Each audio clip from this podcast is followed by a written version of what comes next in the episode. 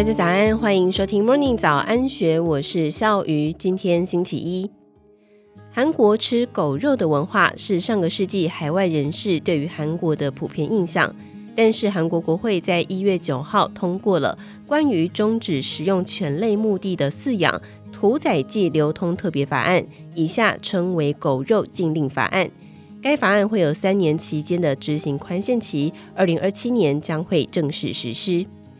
所谓狗肉禁令法案，是指禁止以食用为目的的饲养、繁殖、屠宰犬只，以犬只为原食材进行调理加工制成食品之后，流通在市面上并且贩售。违反者将会处以两年到三年以下有期徒刑，或是科两千万到三千万韩元罚金，大约是五十一点六万到七十七点四万新台币左右。但是根据 BBC 韩文网报道，由于狗肉业长期以来都存在着合法跟非法之间的灰色地带，未来就算是法案施行，恐怕也会有其他的问题产生。事实上，狗肉禁令法案的相关讨论已经行之有年，将时间回溯到一九七零年代。当时韩国政府已经在畜产法与畜产品加工处理法当中，将犬只列为是家畜，让犬只可以被合法屠宰跟受检之后流通于市面上。时间来到一九七八年，由于韩国政府受到国内外动保团体的反对声浪冲击，所以在畜产品加工处理法当中，将犬只从家畜类除名。受到这个影响，在从饲养、屠宰、处理犬只的过程到之后的加工、流通程序当中，都没有受到任何法律的规范。但是，虽然在畜产品加工处理法当中，犬只已并非是家畜，但是在更大项的畜产法当中，犬只依然是属于家畜，导致后来仍然有不少的问题产生。根据韩国畜产法规定，牛、猪等人类常作为主食的肉类，跟马、鸵鸟、鹅、蜜蜂都算是家畜。该法律将家畜扩大定义为可饲养、具备让农民收入增加的效果的动物，也就是犬只可以被用来饲养以及食用的法理根源。另一方面，韩国动物协会主张，犬只并没有包含在畜产品卫生管理法跟食品卫生法当中，所以屠宰犬只跟在市面上贩售的行为并不合法。禁止贩卖狗肉的争议耗时多年，虽然改善措施进展缓慢，但是伴随着年轻一代对犬类跟动物权的关注度迅速提升，加速了民间对于食用狗肉态度的转变。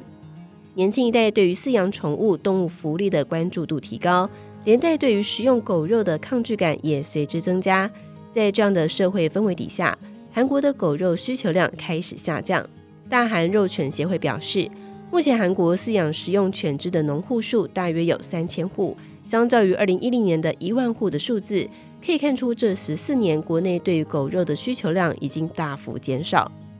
再翻开二零二二年韩国农林畜产食品部的调查数字，韩国食用犬农户数是一千一百五十六户，全国狗肉餐厅数是一千六百六十六个。韩国狗肉协会会长朱英峰在接受 BBC 韩文网专访时表示。年轻世代确实不太吃狗肉，狗肉的消费量也随之减少。从一九九九年起就反对合法食用狗肉的动物自由联盟代表赵喜庆表示，现在韩国无论是在产业上还是文化上都已经具有高度水准。在这样的社会背景下，年轻族群不再吃狗肉，而是会把狗当作家庭的一份子。另一方面，在一些韩国国内实施的问卷当中，回答不吃狗肉的比例虽然比较高，但是赞成立法禁止吃狗肉的比例则是相对比较低。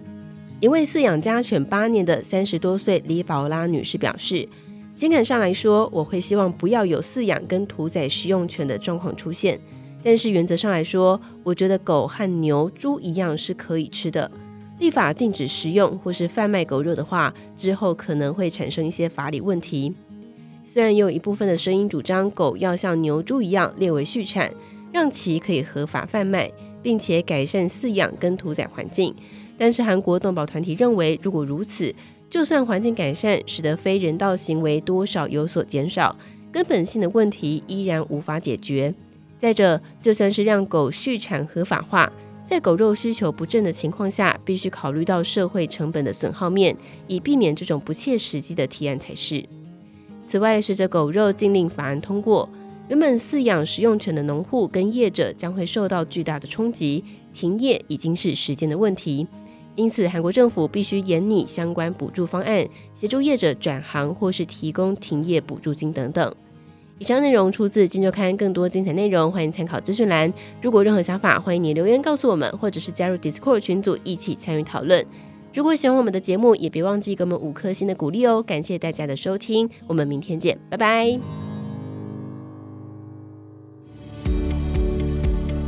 听完 Podcast 节目，有好多话想分享。想要提问却无处可去吗？别烦恼了，现在只要点击资讯栏下方的 Discord 社群平台连接，输入昵称就可以立刻问问题，与主持人互动哦。让我们一起在学习的路上不孤单，等你来加入。